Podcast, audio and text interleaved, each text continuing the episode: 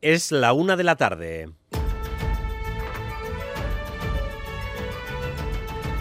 Crónica de Euskadi con Dani Álvarez. A Rachaldeón, las familias y el alumnado de la escuela concertada, básicamente la que pertenece a Cristau Escola, trata de sobreponerse al nuevo tren de huelgas que han convocado los sindicatos. La primera hoy y después otras nueve. Los más afectados son los que cursan bachiller y deben encarar la EBAU, pero las familias también admiten que el castigo al que se les somete es grande y prácticamente cada dos años.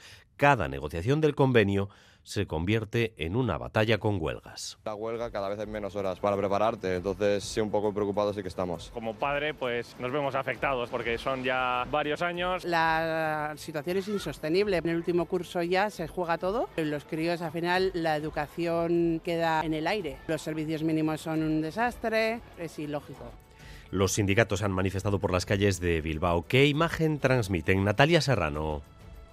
De enfado, Dani, porque aseguran que los servicios mínimos decretados por el gobierno vasco son abusivos, pero sobre todo porque dicen que la patronal Cristavo Escola llega con propuestas tardías e insuficientes. No han pedido, aseguran, la homologación con los salarios de la pública, sino con el IPC para no perder poder salarial. Por eso, miren, Zubizarreta de ELA habla de enfado los planteamientos absolutamente insuficientes, tardíos y con una estrategia de dilatar el conflicto han generado un enfado entre los trabajadores y las trabajadoras y le están instando tanto a las patronales como al gobierno a que planteen propuestas que nos puedan llevar a la resolución del conflicto. Hoy este primer día de huelgas ha sido día de estar en las calles. Acaba de finalizar la manifestación que ha recorrido Bilbao frente a la sede del gobierno vasco. Dicen los sindicatos que la unidad sindical en la concertada y el apoyo de los trabajadores sigue intactos. Cifran en un 65% el seguimiento. La cuestión es que en Cristau Escola cunde la sensación de que hay una campaña para debilitar a una parte de la educación vasca por la que apuesta un tercio de la comunidad educativa, mientras en otros sectores no solo no hay huelgas casi nunca, sino que coincidiendo con estos paros además se han anunciado acuerdos como el que acaba de alcanzar LAB con Icastole en el Cartea para equiparar las condiciones de sus empleados con la pública en 2027. Además, una de las derivadas de la campaña israelí para arrasar Gaza nos sitúa, como saben, en el Mar Rojo, una zona de paso para cargueros que mueven mercancías a todo el mundo. De momento solo Michelin ha sufrido consecuencias importantes por la falta de materiales debido a los retrasos en nuestro país, aunque la situación podría salpicar a otras compañías. Sin embargo, en el puerto de Bilbao la afección no está siendo grave. Cuenta su presidente Ricardo Barcala que nuestras empresas ya están entrenadas para este tipo de situaciones y se anticipan a las crisis. Algunas empresas compran de, un, país más cercano, digamos. En el puerto no hemos recibido ninguna llamada de alarma, digamos, de, la industria vasca angustiada por la, por la no llegada de sus mercancías. Y la pelea por las elecciones autonómicas se lanza. Pradales, Ochandiano, Andueza y De Andrés cada día cobran más presencia y protagonismo. Hoy se han cruzado mensajes Ochandiano y Andueza. EH Bildu quiere pactos, entre otros con los socialistas, para formar gobiernos alternativos al PNV, lo que ha venido a llamar el modelo Pamplona. Pero Andueza se resiste. Andueza dice que el mejor modelo, si miramos a Navarra, no es el de Pamplona, sino el de Chivite. Iruñak eta Nafarra demostratzen du posible behar dugu e, behar ditu gobernu inkluyenteak. Hori da e, eh, AJarekin, hori da PSerekin eta esker konfederala deitzen den espazioarekin. Señor Ochandiano, también le podemos preguntar cuál de los dos modelos prefiere. Un gobierno en Euskadi liderado por un lendakari socialista en coalición con el Partido Nacionalista Vasco o un gobierno liderado por EH Bildu y en coalición con el Partido Nacionalista Vasco. No hay otra alternativa. Por tanto, tendrán que decidir. Yo la tengo clara, ¿eh?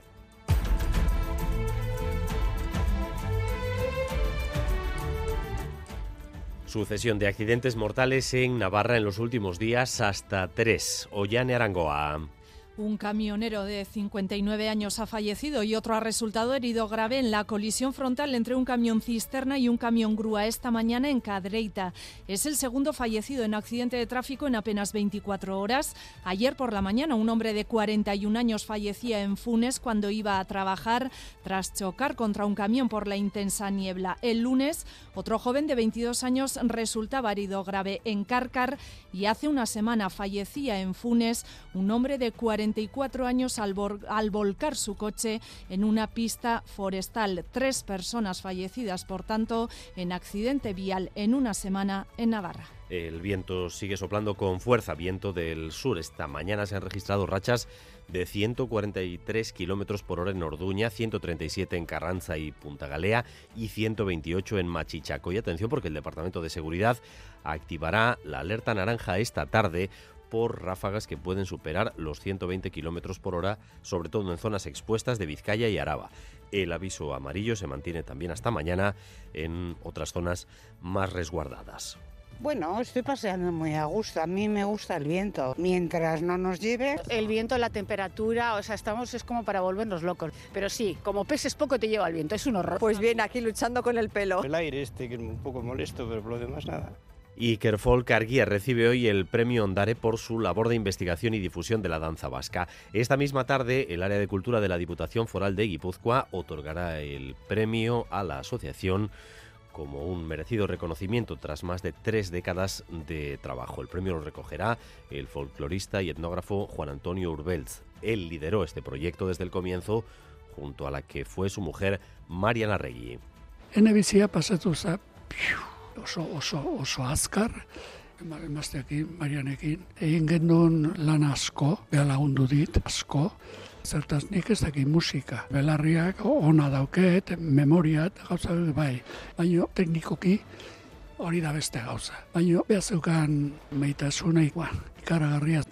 Y en el deporte hoy seguimos con la emoción en la Copa César Pérez Gazola. Zarrachaldeón. Arrachaldeón, después de que anoche el Athletic se clasificase para los cuartos de final, tras ganar 2-0 al Deportivo Alavés con doblete vía libre, hoy nuevo derby en octavos en Iruña, o sea, es una Real Sociedad. Los rojos buscan repetir los éxitos de la pasada temporada, donde fueron finalistas, mientras que el equipo Churdín, después de los últimos malos resultados, necesita recuperar sensaciones. Sin el Chimi Ávila, en los Navarros y con Umar Sadik disponible en el equipo de Donostierra a las 9 de la noche, o sea, es una Real Sociedad en un estadio de Sadar en Iruña que va a rozar el lleno.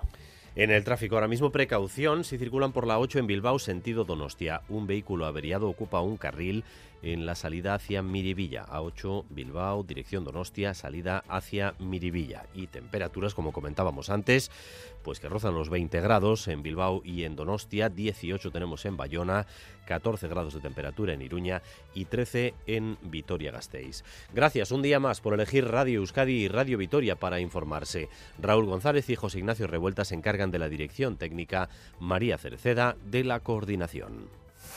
Crónica de Euskadi con Dani Álvarez. La una de la tarde y ocho minutos, primera jornada de las diez huelgas que hay convocadas en la educación concertada de iniciativa social, básicamente en la concertada que pertenece a Cristau Escola. Los más afectados en una jornada como la de hoy son sobre todo los alumnos que cursan bachiller y deben preparar las pruebas de acceso a la universidad, pero también aquellas familias que no tienen cobertura y que se las ingenian para buscar eh, una alternativa en días como el de hoy.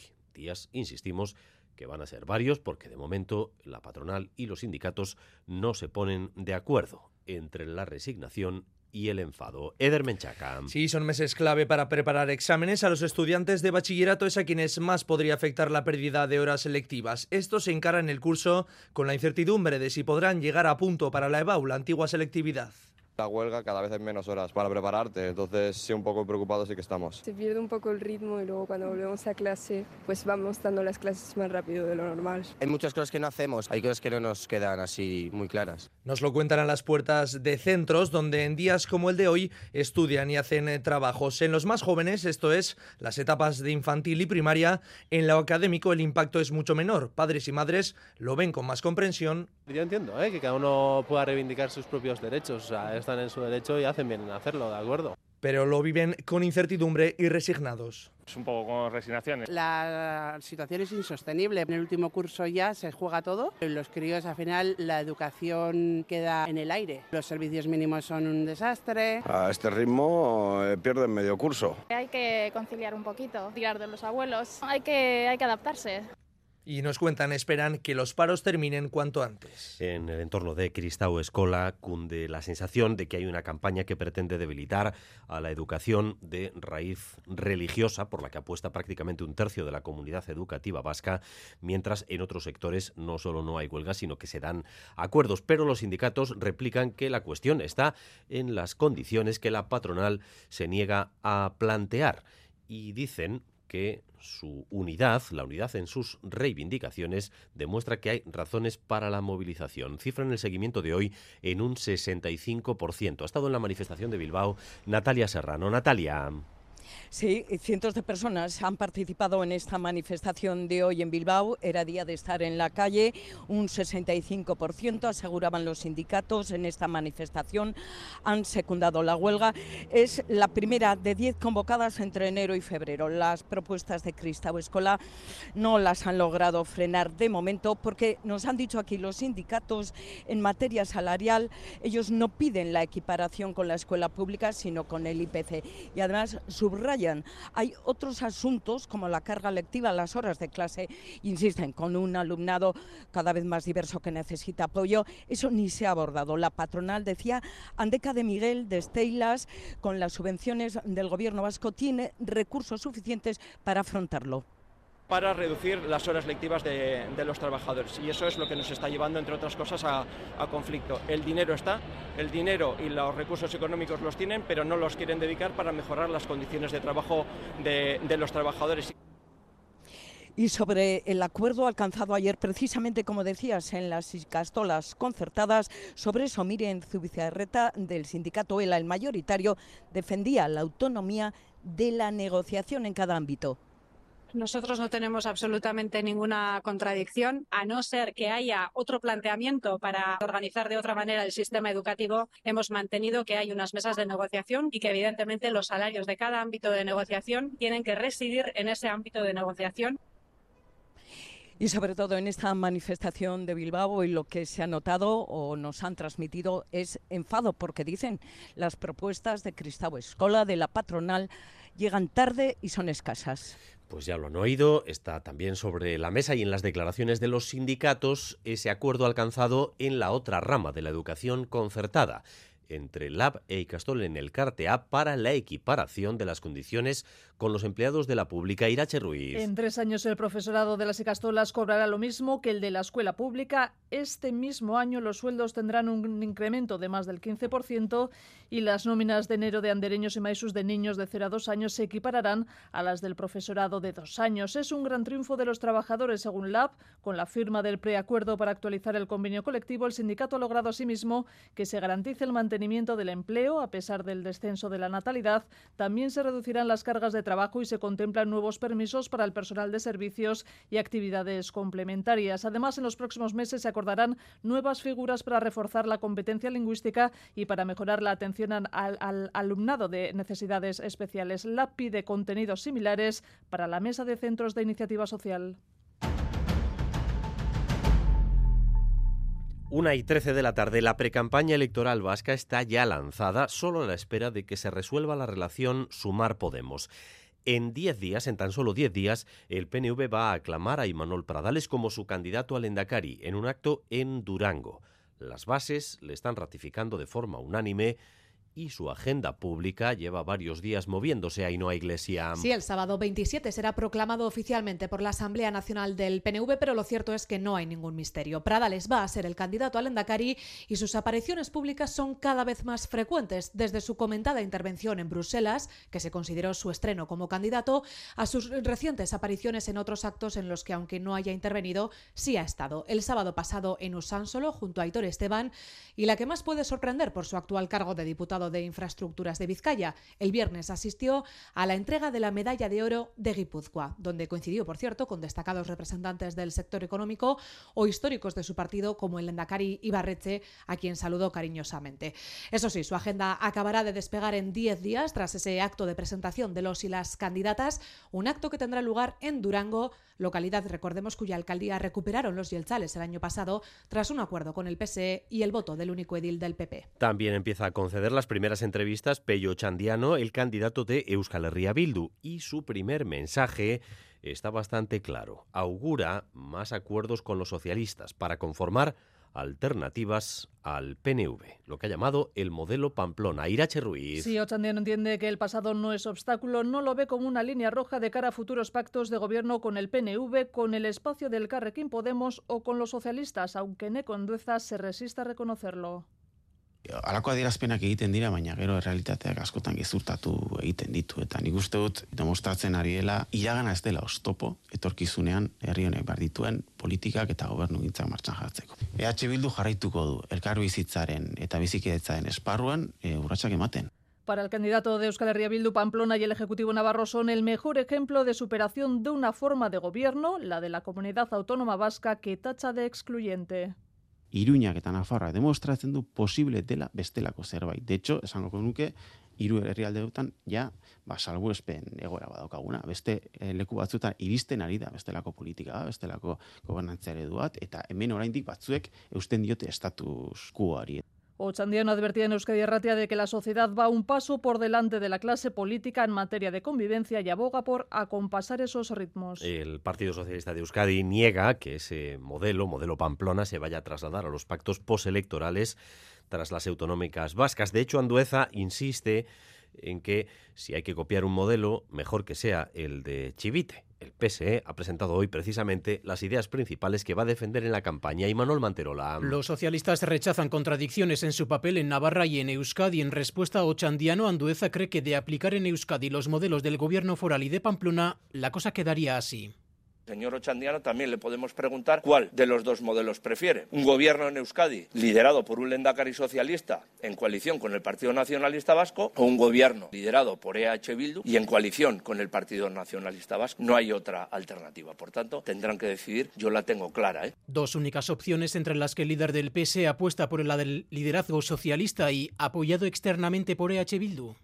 Primero tendrá que decidir la ciudadanía, nos veremos cuáles son las fórmulas, qué números dan, qué números no dan. Esto en un día en el que el PSE ha dado por lanzada su precampaña con unas primeras líneas programáticas que se van a centrar en mejorar Osaki Deza, una nueva organización de cuidados, vivienda y transición energética. De fondo, la idea del cambio. Begoña Gil, secretaria de Política Institucional. Un proyecto de país que busca cambiar el guion de Euskadi en la gestión política y en la conversación pública, introduciendo nuevos temas y nuevos debates en este país entre las propuestas destacadas que Cuchabank y Laboral Cucha financien proyectos de descarbonización y de economía verde. En el caso del Partido Popular, Javier de Andrés va a apoyarse en Feijó, al que ha pedido ya que participe en una convención política que el partido está ultimando. Los dos primeros asuntos que ha colocado hoy Javier de Andrés son menos impuestos y menos RGI, porque tal y como está la RGI, invita a no trabajar, ahí no a... Sí, ese es uno de los asuntos sobre los que pondrán el foco los populares vascos en la convención que han anunciado para los sábados 24 de febrero y 2 de marzo en Bilbao, y es que el modelo de la RGI va a peor y tiene riesgos. Javier de Andrés. Que está creando unos guetos, una parte de la sociedad que cree que va a poder vivir a cuenta de la renta de garantía de ingresos sin reincorporarse o sin incorporarse en el mercado laboral, eso es pésimo para el conjunto de la sociedad y muy especialmente para esas personas que se les conduce mediante este modelo que no es incentivador de la incorporación al mercado laboral, a la actividad social que es el trabajo, a una pérdida también de oportunidades y de integración Presenta al PP como la única alternativa que ofrece una forma distinta de hacer política de la del socialismo que dice el resto de partidos vascos comparte. Todo ello lo subrayarán en esa convención que clausurará el líder nacional Núñez Feijo. Por otra parte, de Andrés ha anunciado que el Partido Popular Vasco planteará a las tres juntas generales la subida del mínimo exento de declarar IRPF a los 17.000 euros para que quienes cobran el salario mínimo y se benefician de su subida no tengan que pagar más a Hacienda. El PP dijo ayer que no va a apoyar al gobierno de Vitoria en su proyecto presupuestario. Así que la cuestión ahora es si la alcaldesa Maider Echevarría logra un acuerdo con el grupo con el que todavía está negociando, que es Euskal Herria Bildu, algo que si se produce sería una sorpresa total. Miquel Saez. Sí, lo cierto es que ese acuerdo aparece en muy pocas quinielas y de hecho la propia alcaldesa May de Echevarría acaba de reconocer que la posibilidad de prorrogar los presupuestos es cada vez mayor. Sí que es verdad que cada vez se ve menos viable o es cada vez más factible que haya una prórroga porque la dificultad está ahí para conseguir acuerdos, pero aún así yo sigo manteniendo la puerta abierta. No obstante, la primera edil insiste en que todavía queda tiempo para alcanzar un acuerdo hasta el próximo 30 de enero, fecha fijada para la aprobación inicial del proyecto presupuestario. Un mensaje que coincide con el de la portavoz de EH Bildu en el Ayuntamiento de Gasteiz, Rocío Vitero. Creemos que hasta el día 30 de enero hay tiempo de alcanzar un buen acuerdo en clave progresista y que responda a las demandas ciudadanas. Así, mantenemos nuestra mano tendida para seguir dialogando. El gobierno municipal y la coalición soberanista continúan negociando hasta ahora, intercambiándose propuestas y contrapropuestas. Desconocemos el tono en el que transcurren estas negociaciones, pero en la Comisión de Hacienda de esta mañana los cruces de acusaciones y reproches entre los ediles de Euskal Herria Bildu y el concejal de Hacienda, John Armentia, han dejado patente que no hay muy buena sintonía entre ambas partes. En Madrid, mientras, tras la votación de los decretos y la reforma express de la Constitución para retirar el término disminuidos que se votará mañana, que se acerca es la ley de amnistía. Y a pesar de todo lo que se ha hablado de ello, resulta que los límites de la ley todavía no están claros, porque Junts presiona para que alcance a todos los acusados en procesos que afectan al independentismo.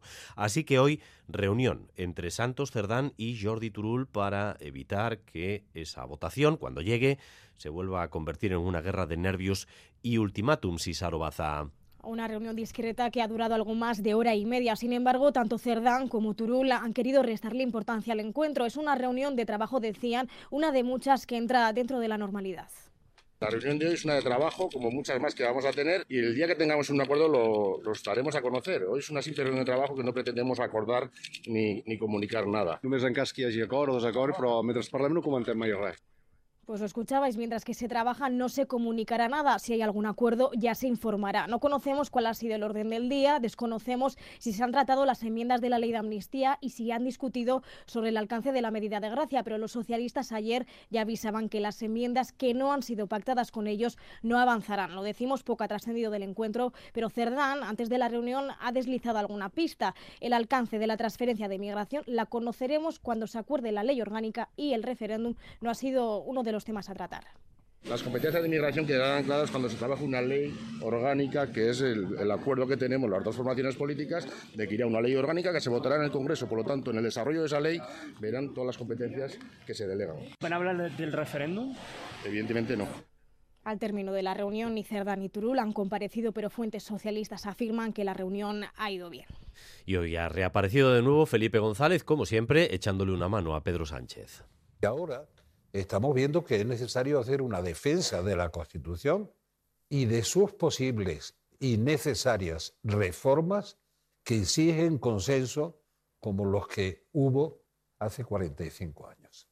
Ahora el ataque contra la Constitución es despiadado e irracional porque no ofrecen una respuesta alternativa y hay mucha confusión cada vez más, cada vez más confusión confusión, ataque despiadado contra la Constitución. Felipe eh, González interviniendo de nuevo en medio del debate sobre la ley de amnistía, que, insistimos, ahora sí se acerca. Y además de tener a la vieja Guardia Socialista en contra y al PP y a Vox en contra, y manifestaciones que se volverán a convocar, y también al Poder Judicial en contra, ahora se va a tener que enfrentar eh, a nuevas dificultades, porque hay un informe técnico Izaro de los letrados del Congreso diciendo que esto difícilmente cuela. Eso es, el informe de los letrados del Congreso dudan de que la ley de amnistía sea constitucional. La proposición plantea dudas de que pueda tener cabida en la Constitución, así lo dice el texto. Se habla incluso de difícil encaje. Por ello, los letrados del Congreso consideran y advierten que la amnistía debería ser articulada como una reforma constitucional y no como una ley singular. Aún así, desde el Gobierno defienden la ley, creen que el encargado de fijar la constitucionalidad del texto debe ser el Tribunal Constitucional. Ministro de Justicia, Félix Bolaños.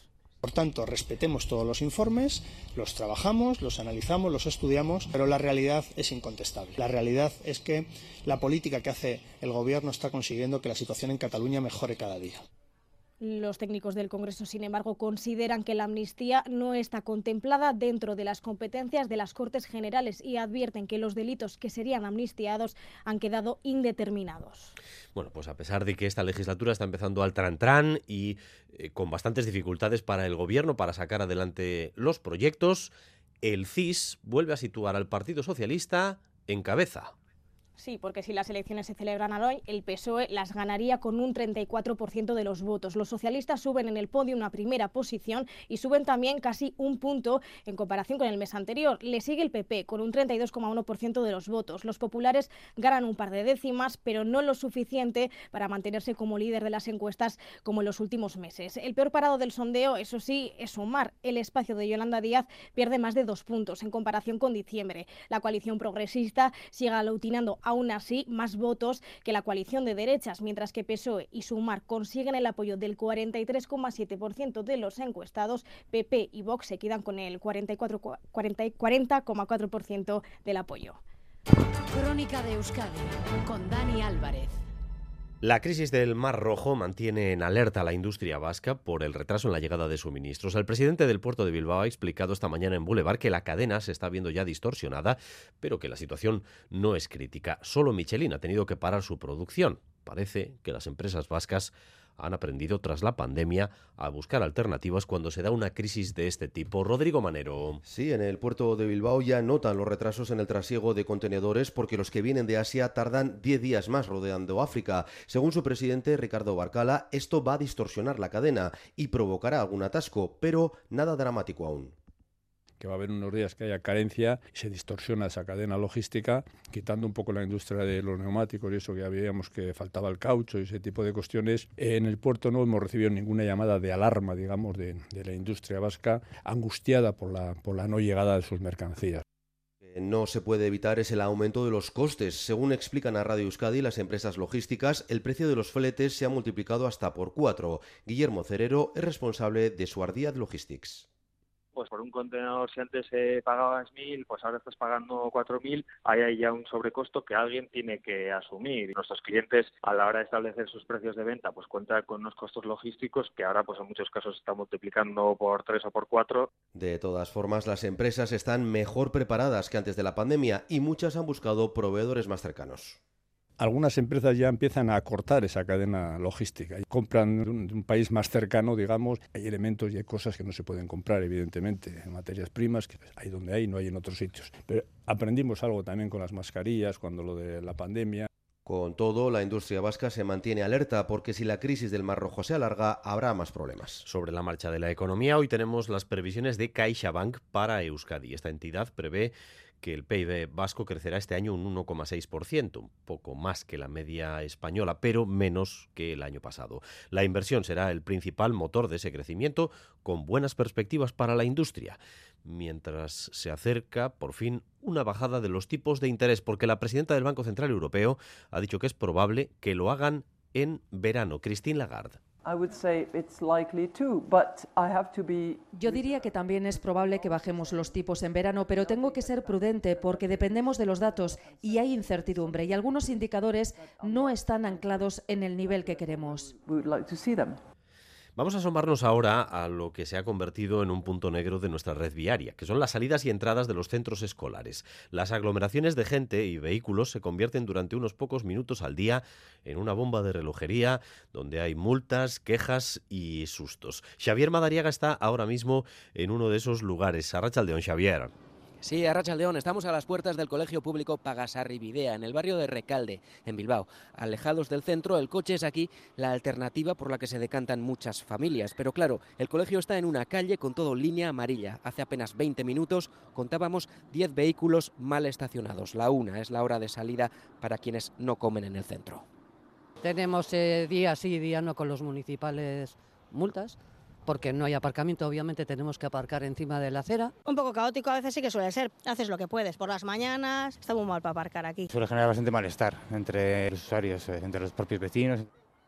El curso pasado ya se llevaron aquí un buen susto con un coche golpeando a un alumno de nueve años. Desde entonces ha habido protestas y ahora hay pivotes, un semáforo con botón y a veces una patrulla de municipales. Hoy justo no la vemos, pero nos dicen que ayer estaba aquí.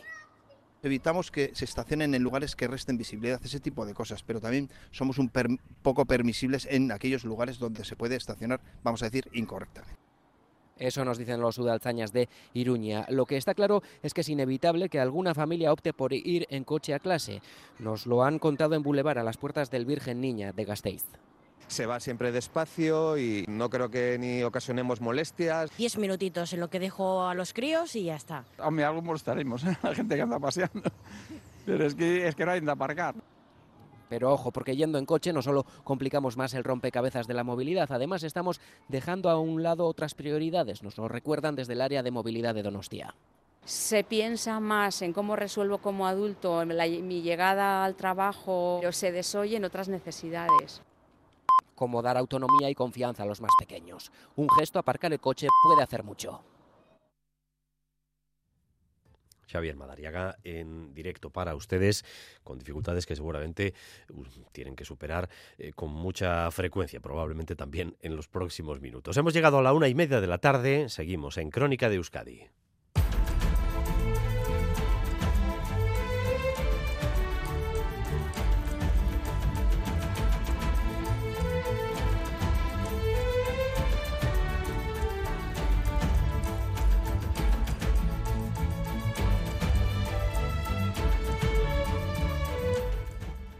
Buscamos ahora la previsión del tiempo para las próximas horas con Euskalmet. Arrachaldeón. Arrachaldeón, al final de la tarde el viento del suroeste se intensificará todavía más. En cualquier punto las rachas pueden superar los 80 kilómetros hora y en las zonas más expuestas de Vizcaya y Álava podrían superar los 120. Por lo demás, pocos cambios. Las temperaturas volverán a ser altas esta próxima noche. La nubosidad será abundante y no se descarta que se van a escapar algunas gotas. Y mañana seguiremos con esta situación de viento fuerte temperaturas altas hasta el mediodía aproximadamente, pero luego esperamos un cambio radical. El viento girará noroeste y llegará un frente. Y a partir de las 2 y cuarto, Quirol al día. Sigue la Copa después del duelo anoche en Sano Amés. Hoy tenemos otro cara a cara entre Osasuna y Real. César Pérez Gazola, Zarrachaldeón. pues sí, la Copa sigue, como decías, acaparando la actualidad deportiva. Después de que anoche el Athletic se clasificara para los eh, cuartos de Copa, tras ganar 2-0 al Deportivo Alavés con doblete de Asier Libre, Hoy nuevo derby, decías en octavos, en el Sadar, en Iruño, Sasuna, Real Sociedad. Los rojos buscan repetir el éxito de la temporada pasada, donde fueron finalistas eh, de Copa, mientras que el equipo Jordín, después de los últimos resultados negativos, lo que busca es recuperar sensaciones. Sin el Chimi Ávila en los Navarros y con Umar Sadik, el nigeriano, disponible en el equipo Donostiarra. Llega Barrasate. En casa vivimos dos noches mágicas y, mañana queremos vivir algo así, ¿no? Eh, recuerdo, por ejemplo, ese partido contra el Sevilla donde, donde bueno, se, se generó un ambiente fantástico, nos empataron en la última jugada y ni todo el público nos ayudó a, a, ganar el partido y mañana espero algo así, ¿no? Creo que lo más importante es la liga y, y seguir en primera división, pero creo que el reto de, de este año es, es el partido de mañana y así lo tenemos que afrontar hoy a las 9 de la noche, ese partido en eh, Iruña entre Osasuna y la Real. Una Real que ha estado en cuartos de Copa los últimos dos años y que quiere repetir también esta temporada. Y Manuel Alguacil. Son partidos totalmente diferentes, es una eliminatoria, eh, la última que jugamos contra ellos fue aquí en casa, fue complicada también, pero la sacamos adelante. Bueno, eh, lo, de, lo de mañana no va a ser diferente, va a ser igual de complicado. Vamos a ver si estamos acertados, ponemos todo de nuestra parte para, para que podamos generar más ocasiones que ellos, estemos acertados y pasemos la de eliminatoria. Hoy a las 9, una Real en un estadio del Sadar que va a rozar el lleno. Y el Athletic, que ya está en cuartos de final de Copa, derrotaba anoche 2-0 al Deportivo La Vez con doblete de Asier Villalibre en el de Garnica lleva ya seis goles en Copa. Son ya 14 partidos sin perder del equipo rojiblanco que volvió a estar efectivo y resolvió con acierto en los momentos eh, clave del encuentro. El junto Gastistarra tuvo sus opciones de hacer gol, sobre todo con el 1-0 y tras el 1-0 en el comienzo de la segunda parte, pero Julián Aguirrezabala, el portero de Copa eh, que utiliza Chingurri en, en, la Copa en el equipo bilbaíno, estuvo muy acertado. Escuchamos a los dos técnicos, a Valverde y también a Luis García Plaza. Estamos contentos porque bueno, el partido venía muy, eh, muy justo con respecto al anterior eh, y los jugadores pues han respondido. Hemos competido bien, yo creo que siempre digo, los dos años míos en la Copa estamos compitiendo muy bien. Hemos sido un rigno rival, pero creo que, que pues, tienes que tener esos momentos donde estás bien a estos equipos, tienes que, que hacerles daño. Cuando tienes esas opciones tienes que hacerles daño. En el bombo de cuartos de este viernes estarán seguro el Athletic, el Sevilla y el Mallorca que se clasificaban anoche. En baloncesto y está en Bilbao el último fichaje de Bilbao Basket, el escolta estadounidense Kate Horsby llega para ayudar al equipo de Ponsarnau en este segundo tramo de la temporada y también para aportar puntos. Es un escolta con un buen tiro de tres. This team is a very good defensive team, I think. I'm very impressed with how they Creo que es un equipo muy defensivo. Me sorprendió realmente la energía en defensa eh, con la que se aplican prácticamente todos los jugadores. But I've seen areas where I believe I can help. It's no secret that I'm an offensive player, and that's you know, where I hope I can help this team for sure. Sinceramente creo que puedo ayudar también en otros puntos en los que creo que el equipo puede necesitarme. A nadie se le escapa que, bueno, vengo con el rol de quizás de ser un, un jugador muy ofensivo. Keith Hosby podría debutar este domingo en la pista de líder del ACB, en la pista del Real Madrid. Y en Rally Dakar, resultados de la décima etapa, en coche sigue líder Carlos Sainz, aunque los eh, dos pinchazos que ha sufrido hoy, el piloto madrileño Colocan a Sebastián Loeb al francés a solo 13 minutos y en motos el norteamericano Ricky Prabeck tiene el triunfo en la mano, se han puesto hoy también más de minutos al segundo clasificado.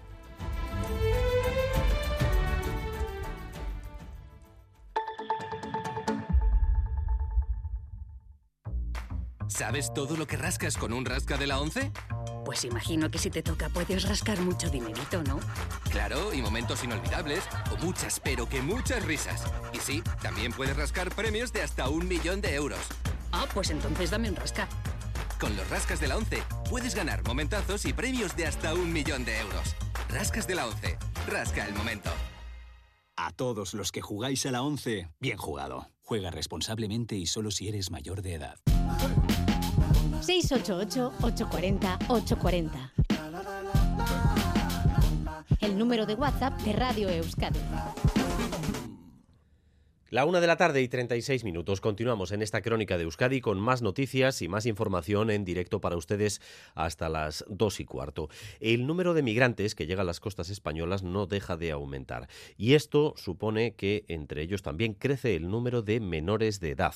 Save the Children ha dado a conocer que es un incremento del 116% el año pasado. La situación política y social en varios países de África, especialmente en el norte de África, está también detrás de estas cifras. Blanca Díez. Este repunte migratorio hace imposible que una sola comunidad autónoma, como es el caso de Canarias, pueda dar respuesta a los 4.500 niños que llegaron a su costa.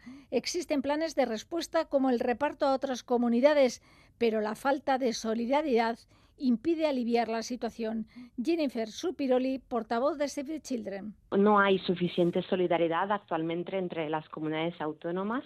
Estamos hablando de unos cupos muy bajitos para un sistema de protección que eh, pues está acogiendo a más de 3.500 niños y niñas. ¿no? Eso supone un desafío para un sistema no solo de protección, sino de inclusión social. Irún se ha convertido para los migrantes en ciudad de tránsito hacia Europa. Save the Children se encarga de proteger a los niños que llegan a esta localidad. Es un punto para asegurarse de que los menores que llegan aquí acompañados de adultos sean sus familiares. Jennifer Supiroli. La mayoría de los exámenes y pruebas de ADN que se hacen entre adultos y menores con los que están viajando son positivas. Lo que nosotros pedimos es, en todo caso, que durante esas pruebas no se separen los adultos de los niños para asegurarse de que no existe ninguna situación de riesgo. La gran mayoría de los migrantes que llegan a Irún se van hacia países europeos por cuestión de idioma y también porque tienen vínculos familiares. El Gobierno de Navarra ha dado hoy luz verde a dos proyectos de relevancia, uno de carácter social, el otro industrial de cierta polémica. Por un lado, se inician los trámites para construir más de 12.000 viviendas en el barrio pamplonés de Echabacoitz, 12.000 viviendas. Pero por otro lado, eh, ha declarado un proyecto de incidencia supramunicipal, la mina de magnesitas de Artesiaga, un proyecto que ha generado rechazo social en el Baztán. Oye, en Arangoa. Luz verde definitivo, por tanto, a esa mina a cielo abierto en Erdis, en la zona de Artesiaga, en los términos municipales de Baztán y Esteríbar. Promovida por la empresa Magnesitas Navarras, este proyecto minero tendrá una duración prevista de 25 años y un volumen estimado de explotación de magnesita de 11,8 millones de toneladas. El Gobierno de Navarra destaca asimismo que generará empleo directo para 39 personas. Oscar Chivite, consejero de Cohesión Territorial. conllevará la inversión de 18 millones de euros por parte de la empresa promotora que prevé extraer 600.000 toneladas al año de magnesita, un mineral que se emplea como fertilizante en la agricultura y alimento natural en la ganadería, en tecnologías industriales y como depurador medioambiental de la descontaminación de suelos de agua. Además, el Gobierno de Navarra acelera el plan de Chavacoiz, lo desvincula definitivamente del proyecto para construir la nueva estación de tren de alta velocidad en Pamplona y aumenta de 9.700 a 12.200 las viviendas previstas, de las que la mitad serán de protección oficial. Este año, además, se va a mantener la veda para el salmón del Vidasoa y es posible que la restricción se amplíe también a las truchas. Es la previsión inicial que barajan los técnicos de medio ambiente del Gobierno de Navarra. El cambio climático, con el aumento de las temperaturas de las aguas, impide la aparición de salmónidos, especialmente hembras, en el Vidasoa, Miquel Donazar. Y es que por ahora en el recuento de ejemplares de salmón que intenta remontar las aguas del Vidasoa se constata la falta de regeneración, superando este recuento poco más de las 16 hembras y los 110.000 huevos del pasado año, la cifra más baja desde los años 80 cuando el gobierno navarro inició la recuperación de la especie. Las medidas adoptadas por el Departamento de Medio Ambiente todavía no han conseguido por ahora revertir la tendencia, aunque se están realizando trabajos de recuperación de hábitats con el fin de intentar minimizar por lo menos el impacto. Enrique Eraso es técnico de biodiversidad. Eh, ha mejorado, como digo, del año pasado, pero sigue habiendo un problema importante con la entrada de hembras, que es un elemento determinante. Entonces han entrado muy poquitas hembras y la situación pues entendemos que no es nada, nada favorable todavía. Y el cambio climático no solamente está afectando al salmón, también preocupa la trucha, la trucha adulta, que se está viendo afectada y aunque todavía no se ha adoptado la medida, este año es posible la que la veda se pueda ampliar a esta especie. Y esa población de trucha adulta en Navarra pues está siendo bastante preocupante. Entonces estamos en una situación, eh, la verdad es que nos, nos, inquieta, nos inquieta mucho y, bueno, pues se está barajando esa posibilidad. Preocupación, pues, entre técnicos y científicos, y lo que de momento es todavía una previsión, sin embargo, este año ambas especies pueden dejar de ser pescadas en el río Vidasoa. La una de la tarde y 41 minutos, una última hora que nos llega desde los tribunales, desde el Tribunal Constitucional en concreto, porque el Constitucional da amparo a Arnaldo Tegui y dice no a la intención del Supremo de repetir el juicio de Bateragune. Y Sarobaza, adelante. Eso es, el Tribunal Constitucional ha estimado el recurso de amparo presentado por el líder de Bildu, por Arnaldo Otegui, en contra de la decisión del Tribunal Supremo que ordenaba la celebración de un nuevo juicio sobre el caso Bateragune. Por tanto, el Constitucional ha amparado a Otegui y ha anulado esa repetición del juicio por reconstruir el caso, por reconstruir Batasuna.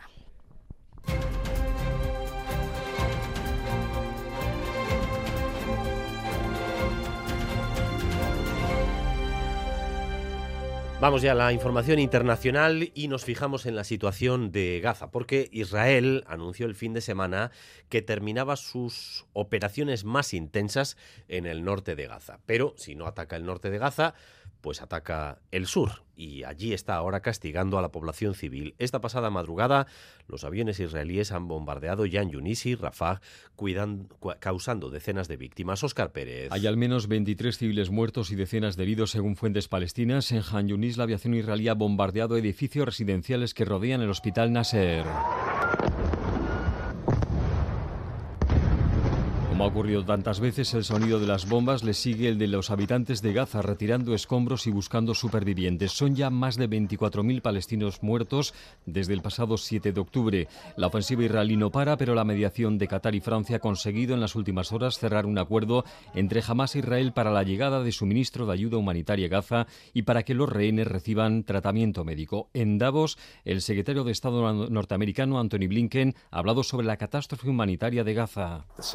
Seeing among innocent men, women, and children breaks my heart.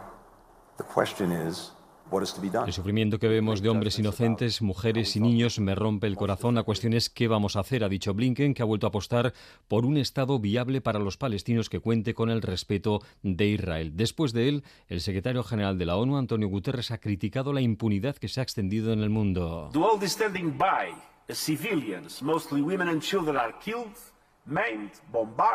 El mundo se queda parado mientras civiles, en su mayoría mujeres y niños, son asesinados, mutilados, bombardeados, expulsados de sus hogares y se les niega el acceso a la ayuda humanitaria, dicho Guterres, que ha reclamado una vez más un alto el fuego en Gaza. También en Davos, esta tarde vamos a escuchar a dos invitados ilustres, el argentino Javier Milei y el francés Emmanuel Macron ofrecerán sendos discursos. Emmanuel Macron, que está especialmente activo estos días. De hecho, ayer eh, tuvo una rueda de prensa de más de dos horas, una rueda de prensa en París en la que dio las claves con las que pretende relanzar su mandato, Oscar. Sí, podríamos decir que Macron se envolvió en la bandera de Francia e incluso planteó que le gustaría que todos los niños franceses aprendieran la letra de la marsellesa en las escuelas. Vamos a recordar lo que dijo anoche y también las reacciones que ha generado esta mañana con nuestro corresponsal en París, Iñaki Esnal, Arrachaldeón. A Rachaldeón, Macron copa todas las portadas de la prensa francesa con opiniones para todos los gustos. La prensa de izquierda tacha a Macron de la vieja y nostálgica Francia,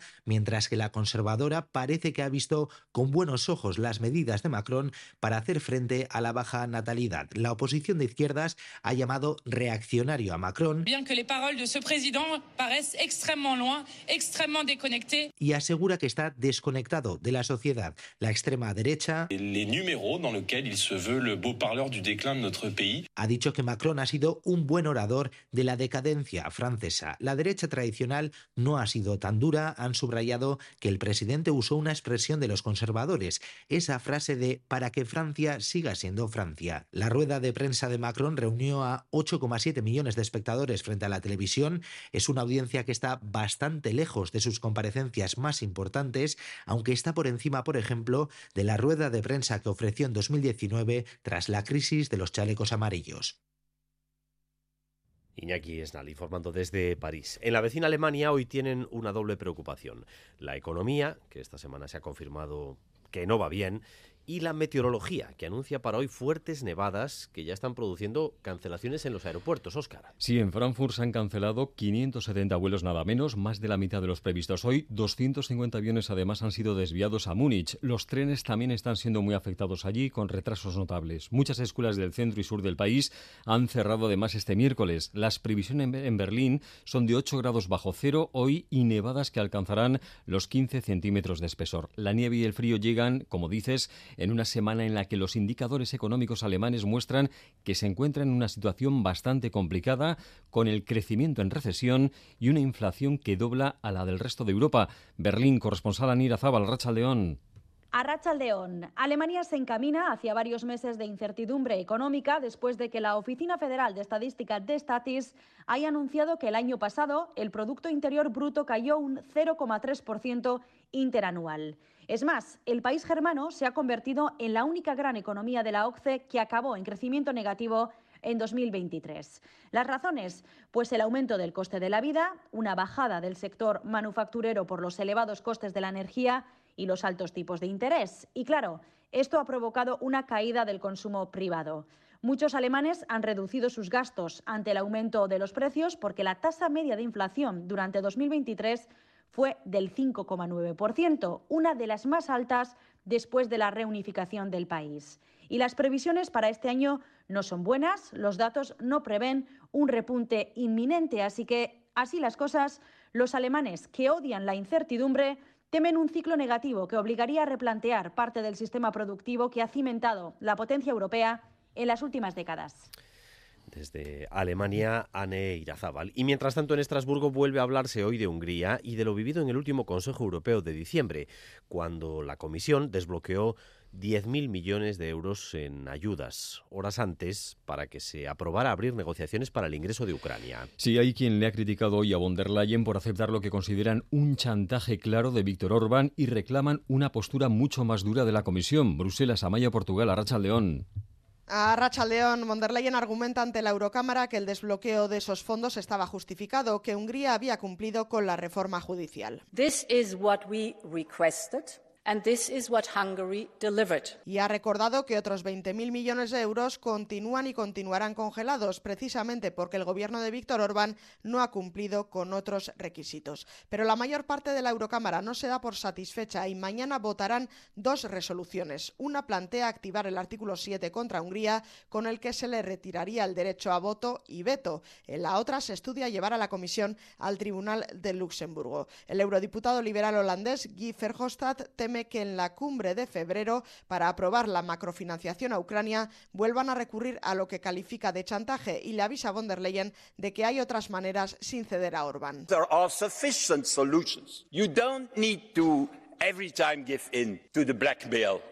Soluciones que irían desde activar el denominado freno de emergencia al mencionado artículo 7.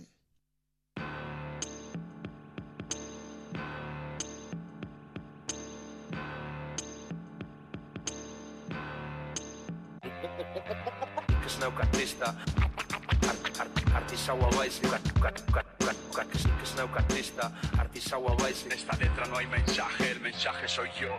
Ça va bonsoir, je m'appelle Monsieur Le Crêpe. Je ne viens pas de Paris, mais j'ai des oiseaux dans la tête. Bad beat, bad beat, check, microphone check. Osaima fucking MC, tartako behar dana dauket Show some respect, mikrofono hartze baet panorama aldatzeta Bulitap selecta, eyo, eyo, txat gutxi gorrap yo Peyote estope bazende bezela gurtu nere sekta.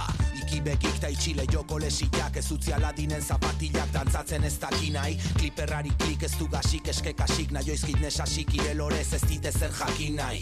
En aukiki nahik ez daukek nekatxeik batzeik Takia esatek antena batente jartzeik Gezurra emateik baino kasi ez fedeik. Tobaris nahiko nuke goizetan zeru ebera eroiko balitz. Ezoiko flowa, selecta lowa. Nueve minutos para llegar a las 2 de la tarde Monsieur Le Crep presenta su primer trabajo que lleva por título sus propias siglas. Alder Pérez, Arrachaldeón. Arrachaldeón, Dani, así es. MLC. Ay, debería decírtelo en francés, ¿no? MLC. Bueno, en fin. Natalie, mira, casi de francés que dirá, no sé si se escucha la radio a estas horas. Bueno, que eh, Messi Lecrep hoy lanza eh, esta canción con un flipante videoclip. El mundo del rap, Dani, que está haciendo unos vídeos que son películas últimamente. Ahora es viral, por ejemplo, este llega de Estados Unidos, claro, el de Neil Nas X, con su canción J. Crest, ¿no? Llena de, de tópicos y demás, ¿no? En torno a la Biblia, la religión, Jesucristo y demás. Pero bueno, vengámonos a casa, vengámonos a Tolosa, que es desde donde llega esta canción de Messier Le Crep, el MC cantando las bases de rap, también de reggae, y detrás de este alter ego, ¿quién está? Pues está Juancho Aracama, que, que no lo cuenta, pero bueno, en el, en el clip y demás se le ve cantando, eh, le vemos eh, rimando todas las canciones, en Twitter también está muchísima gente hablando de esta canción, y cuenta cosas muy personales, como por ejemplo una frase en la que dice que su referente político es eh, su mamá, eh, Garbiñe Biurrum. Bueno, un temazo con el ah, beatmaker. Sí, sí, sí. Haber empezado por ahí. ¿Eh? Sabía que te iba a interesar esto, Dani. Lo que pasa que esto lo cuenta a medida que avanza la canción. Te recomiendo que veas el clip, ¿eh? que, toda la canción además, em, bueno, pues tiene un desarrollo muy interesante, al igual que, la narración de la misma historia que cuenta. muy bueno, de, madre, jueza, hijo, rapero. está, bien, está bien. Está muy bien. microhistorias vascas, sí señor. Claro, y hay que contarlas, ¿no? Y además él, Juancho, ¿no? Lo hace con, con orgullo. Bueno, las bases del beatmaker Ibsen, están las guitarras de Iker Pandora y Sergio Lacasilla al bajo con los scratches de Diamond X. Y hasta aquí, Monsieur Le uh,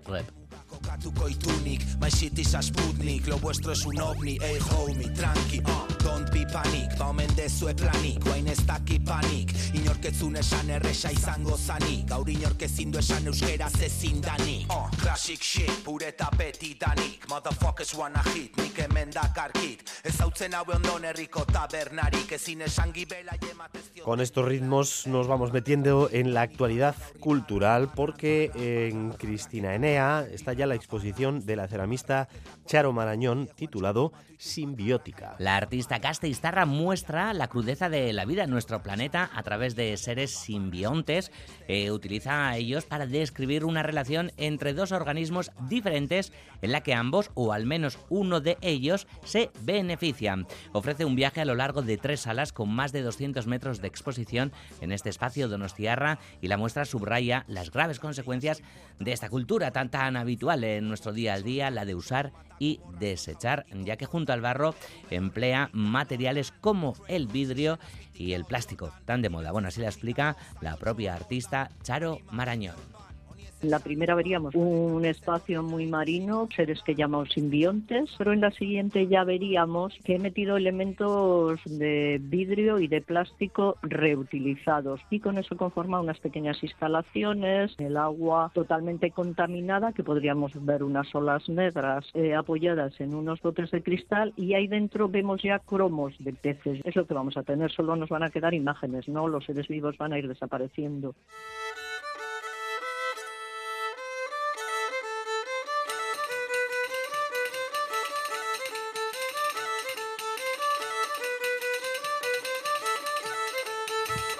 Lo mencionábamos antes, la asociación Ikerfolk Arguía recibirá hoy el quinto premio Ondares de la Diputación Foral de Guipúzcoa por la larga trayectoria en la investigación y la recuperación de la danza vasca. Sí, este galardón Dani se entregó por primera vez en 2009. Se le otorgaba a Fermín Leizaola Calvo en reconocimiento a su labor en el campo de la etnografía y después lo han recibido Juan Garmendia Larrañaga, antropólogo, Euskal Chandía recibió el tercero y el siguiente fue para el músico e investigador Juan Mari Beltrán. El jurado ahora valora la dedicación a preservar y enriquecer la herencia cultural del territorio guipuzcoano y también destaca su trayectoria, su impacto cultural y social, así como la capacidad de generar sinergias y continuidad del trabajo en la preservación de la danza. El premio lo va a recoger, como no, el folclorista y etnógrafo Juan Antonio Urbelch y se lo va a dedicar a la que fue su mujer y también líder de la asociación, Mariana Regui, que fallecía hace cinco años. Hace escasos minutos, Dani, hemos podido charlar con el propio Juan Antonio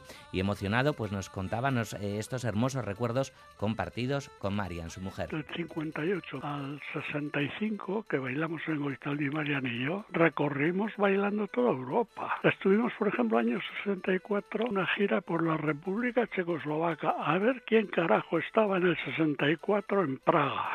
Recorrimos muchos sitios con los ojos abiertos y buscando aprender, que nos sirvieron luego para trabajar en Arguía. Mi mujer, Mariana Regui, la llevo permanentemente en el corazón. Fue mi mujer y lo sigue siendo.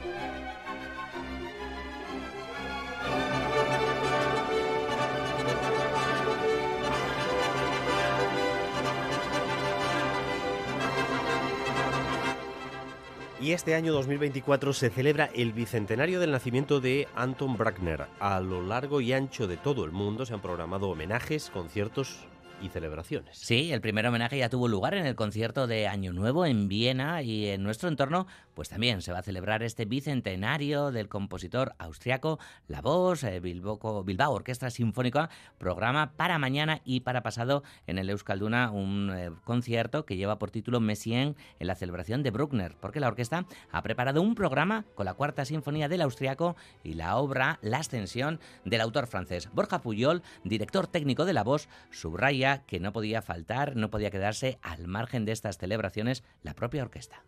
Es un compositor que la voz ha visitado mucho a lo largo de su historia porque disponemos de una plantilla amplia que podemos abordar sus sinfonías, pero además también por la marcada afinidad que ha tenido hacia ese compositor algunos de nuestros directores titulares, ¿no? Y los últimos, sobre todo Juan Jomena, Gunther Neuhold, Eric Nielsen, nuestro director titular actual, pues los tres son gran amantes de la música de Anton Bruckner y también lo han interpretado con nosotros. Así que sí, ha estado siempre o prácticamente en cada temporada hemos tenido alguna cita con el compositor austríaco.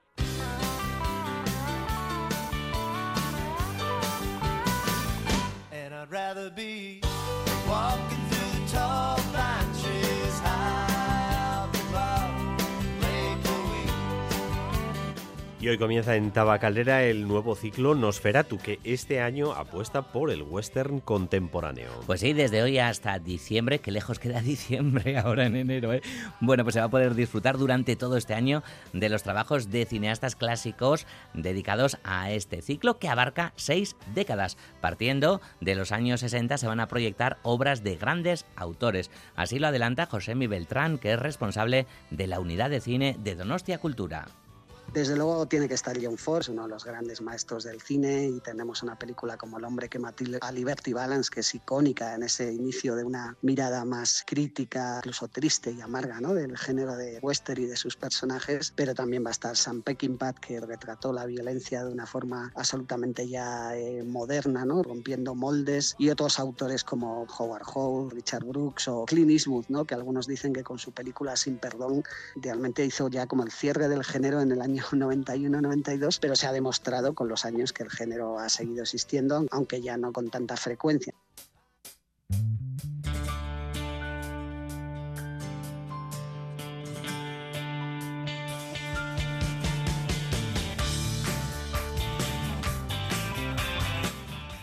Y ya está en marcha la segunda edición del Festival Literarte de Navarra.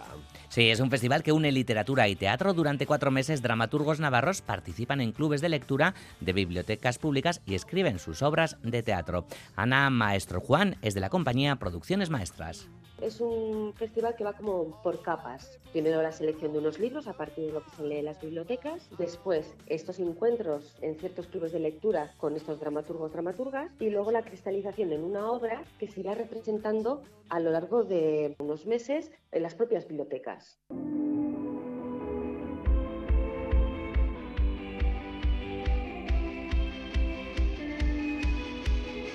¿Y qué más, Calder? Pues hablaremos del cartel de Orozco Rock que se acaba de hacer público para mayo, los días 17 y 18. Estarán TOC, por ejemplo, que están sonando por aquí.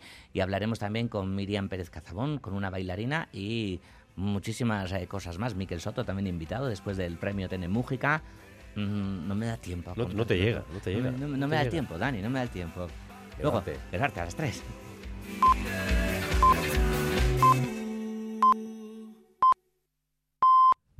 Son las 2 de la tarde.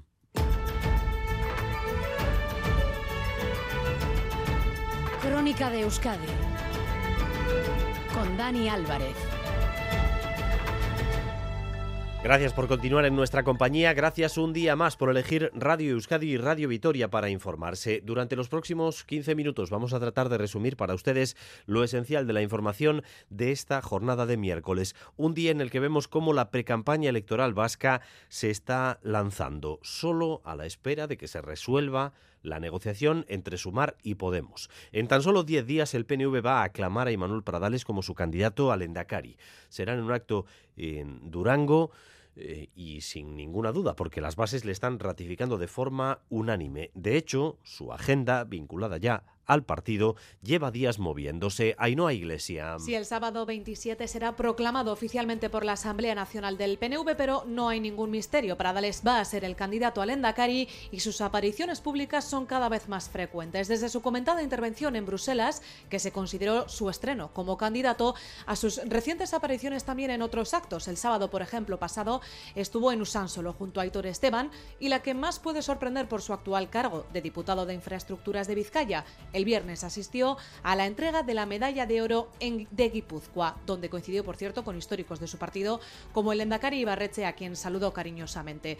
Eso sí, su agenda acabará de despegar en 10 días tras ese acto de presentación de los y las candidatas, un acto que tendrá lugar en Durango, localidad cuya alcaldía recuperaron los gelchales el año pasado, tras un acuerdo con el PSE y el voto del único edil del PP. También está empezando a conceder las primeras entrevistas Pello Chandiano, el candidato de Euskal Herria Bildu. Hoy ha estado en Euskadi Ratia y sus primeros mensajes están claros y van muy en la línea de lo que su partido lleva defendiendo en los últimos meses. Más acuerdos variados para conformar alternativas a las mayorías actuales, para conformar gobiernos alternativos al Partido Nacionalista Vasco. Modelo Pamplona, los socialistas acabarán accediendo a entrar en alianzas de este tipo.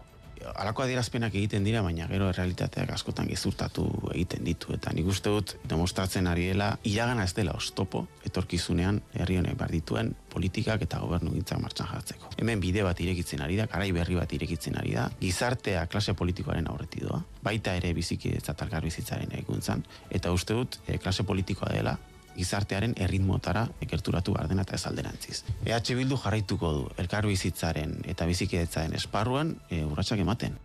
Ochandiano augura que esas declaraciones de los líderes del PSE diciendo que nunca harán eh, a un candidato de H. Bildu Lendakari se acabarán desmintiendo con el paso del tiempo. Pero el PSE dice que si hay que mirar a acuerdos alternativos que se pueden estar dando en Navarra, mejor mirar al gobierno de Navarra, que lideran ellos, que no al de Pamplona, que lidere H. Bildu en Ecuandueza señor Ochandiano también le podemos preguntar cuál de los dos modelos prefiere. Un gobierno en Euskadi liderado por un Lendakari socialista en coalición con el Partido Nacionalista Vasco o un gobierno liderado por EH Bildu y en coalición con el Partido Nacionalista Vasco. No hay otra alternativa. Por tanto, tendrán que decidir. Yo la tengo clara, ¿eh?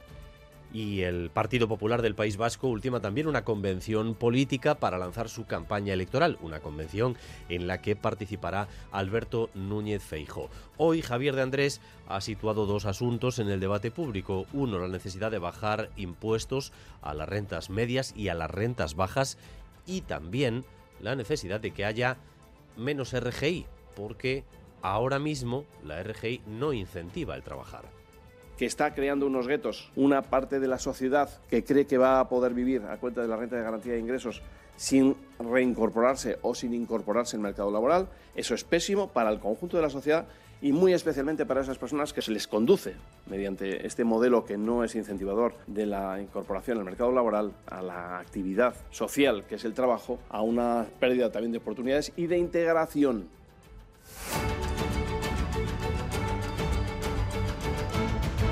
Y en esta situación hemos conocido también hace algunos minutos, se lo contábamos antes, la decisión del Tribunal Constitucional sobre el caso Bateragún, en realidad sobre un recurso de amparo que había eh, solicitado eh, Arnaldo Otegui como líder de EH Bildu, porque el Tribunal Supremo ordenó que el juicio de Bateragune debía repetirse, Otegui presentó recurso de amparo y el Constitucional le da amparo. No habrá repetición del juicio. Madrid y Sarobaza.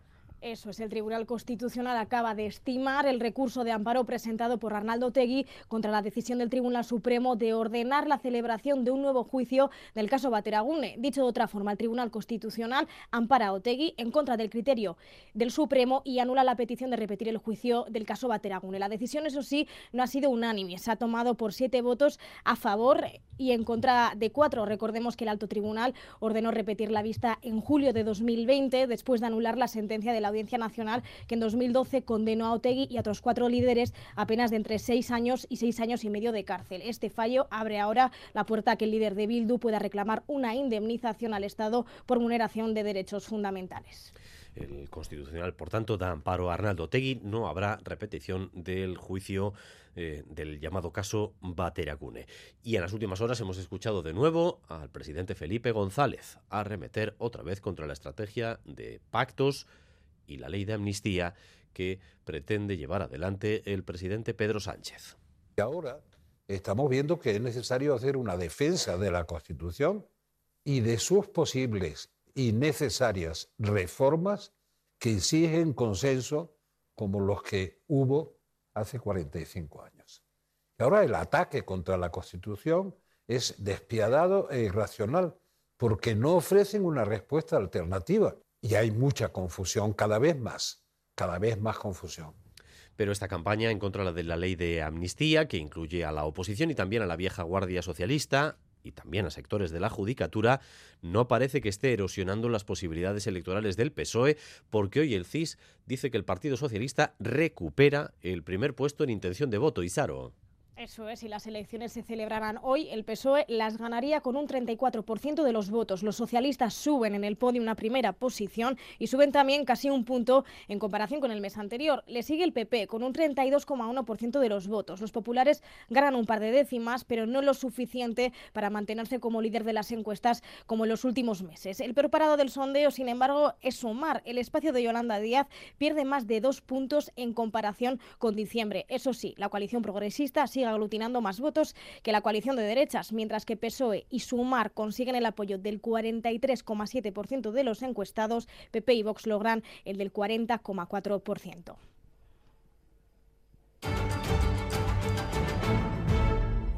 Las 2 de la tarde y 7 minutos. Las familias y el alumnado de la escuela concertada, básicamente la que pertenece a Cristau Escola, eh, trata de sobreponerse al nuevo tren de huelgas que han convocado los sindicatos y que se han iniciado precisamente hoy. Después vendrán otras nueve si no hay una solución antes. Los más afectados son los que cursan bachiller y deben encarar la EBAU, pero también las familias con niños más pequeños eh, que tienen que arreglárselas estos días para poder conciliar. Eder Menchaca. La preparación de los exámenes preocupa a estudiantes en bachillerato, por ejemplo, con la EBAU en el horizonte. Estos continúan perdiendo horas lectivas y viven la situación con incertidumbre. La huelga cada vez hay menos horas para prepararte, entonces sí un poco preocupados sí que estamos. Se pierde un poco el ritmo y luego cuando volvemos a clase pues vamos dando las clases más rápido de lo normal. Hay muchas cosas que no hacemos, hay cosas que no nos quedan así muy claras. Nos lo cuentan a las puertas de centros donde en días como el de hoy estudian y hacen trabajos, días que también les coinciden con exámenes. En los más jóvenes, en infantil y primaria, en lo académico el impacto es mucho menor. Padres y madres ven con más comprensión las reivindicaciones, pero aún así lo viven resignados. Es un poco con resignación. La situación es insostenible. En el último curso ya se juega todo. Los críos, al final, la educación queda en el aire. Los servicios mínimos son un desastre. A este ritmo eh, pierden medio curso. Hay que conciliar un poquito, tirar de los abuelos. Hay que, hay que adaptarse. Esperan una solución para que los paros terminen cuanto antes. Bueno, pues los sindicatos lo que destacan es que se mantiene una unidad de acción y una unidad en las reivindicaciones y que la patronal debe llegar más lejos de lo que ha llegado. Se han manifestado esta mañana en Bilbao. Con ellos ha estado Natalia Serrano. Adelante, Natalia. Cientos de personas han participado en la manifestación de Bilbao en este primer día de huelga, en la que aseguran los sindicatos las propuestas de Cristavo Escola no han logrado frenar los paros porque son tardías y además escasas. No piden la equiparación con la escuela pública, sino con el IPC y aseguraba Andeca de Miguel de Estelas, hay otros temas como las horas lectivas que ni se han tocado. Cristao Escola decía, trabaja con irresponsabilidad porque con la subvención del gobierno vasco tiene recursos para afrontar las demandas para reducir las horas lectivas de, los trabajadores. Y eso es lo que nos está llevando, entre otras cosas, a, conflicto. El dinero está, el dinero y los recursos económicos los tienen, pero no los quieren dedicar para mejorar las condiciones de trabajo de, de los trabajadores. Y sobre el acuerdo de ayer en las Icastolas concertadas, defienden la autonomía de negociación en cada uno de los ámbitos educativos. Subrayan sobre todo el enfado por esas propuestas tardías. Y creemos que los planteamientos absolutamente insuficientes, tardíos y con una estrategia de dilatar el conflicto eh, sin ninguna necesidad que han traído las patronales a las mesas de negociación de la semana pasada y de esta mesa, bueno, pues han generado un enfado entre los trabajadores y las trabajadoras y le están instando tanto a, a las patronales como al Gobierno a que hagan ya los deberes y a que planteen propuestas que nos puedan llevar a la resolución del conflicto.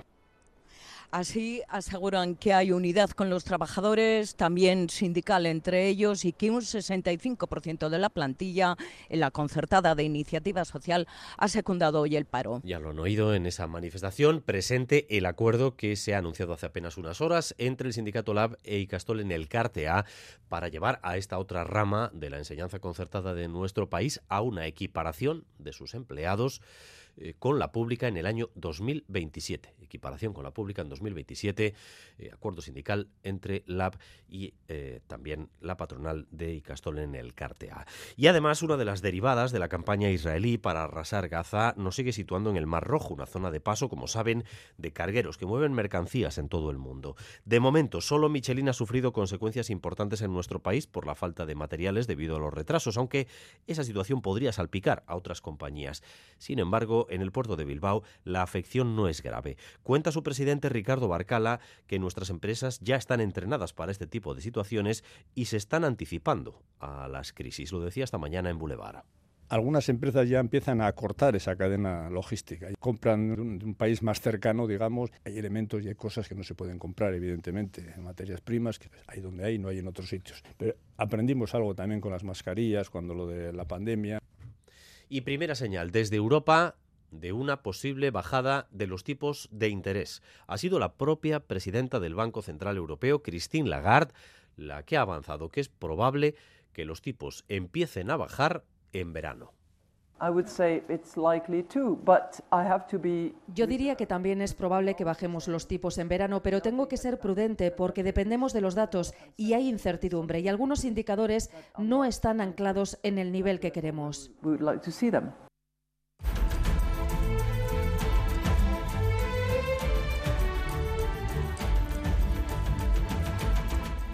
Recta final de edición con la previsión del tiempo para las próximas horas. Hoy vamos a continuar con este viento fuerte y con temperaturas elevadas, pero mañana ya va a volver el invierno. Euskalmet, Arrachaldeón. Arrachaldeón, al final de la tarde el viento del suroeste se intensificará todavía más. En cualquier punto las rachas pueden superar los 80 kilómetros hora y en las zonas más expuestas de Vizcaya y Álava podrían superar los 120. Por lo demás, pocos cambios. Las temperaturas volverán a ser altas esta próxima noche. La nubosidad será abundante y no se descarta que se van a escapar algunas gotas. Y mañana seguiremos con esta situación de viento fuerte y temperaturas altas hasta el mediodía aproximadamente pero luego esperamos un cambio radical. El viento girará noroeste y llegará un frente. Y en el tráfico, atención ahora mismo en Idiazábal, sentido Gasteiz, en la N1, por un camión averiado que está ocupando el arcén y parte de un carril. No hay retenciones en esa zona, pero eh, atentos que circulan por ahí, Idiazábal, sentido Gasteiz, en la N1. Y otro camión ha tenido un accidente en la AP8, en el alto de Itziar, en Mendaro, sentido Irún eh, también está obstaculizando parte de la calzada. En el alto de Itziar, en la AP8, sentido hacia Irún. Atención en esos dos puntos. Hasta aquí esta crónica de Euskadi, hora y cuarto de información en directo para ustedes. Información que continúa cada hora en punto y también a partir de las 7 en Gambara. Raúl González y José Ignacio Revuelta han estado en la dirección técnica y María Cedeceda en la coordinación. Besteriquez, Zaindu Esquerricasco. Crónica de Euskadi con Dani Álvarez.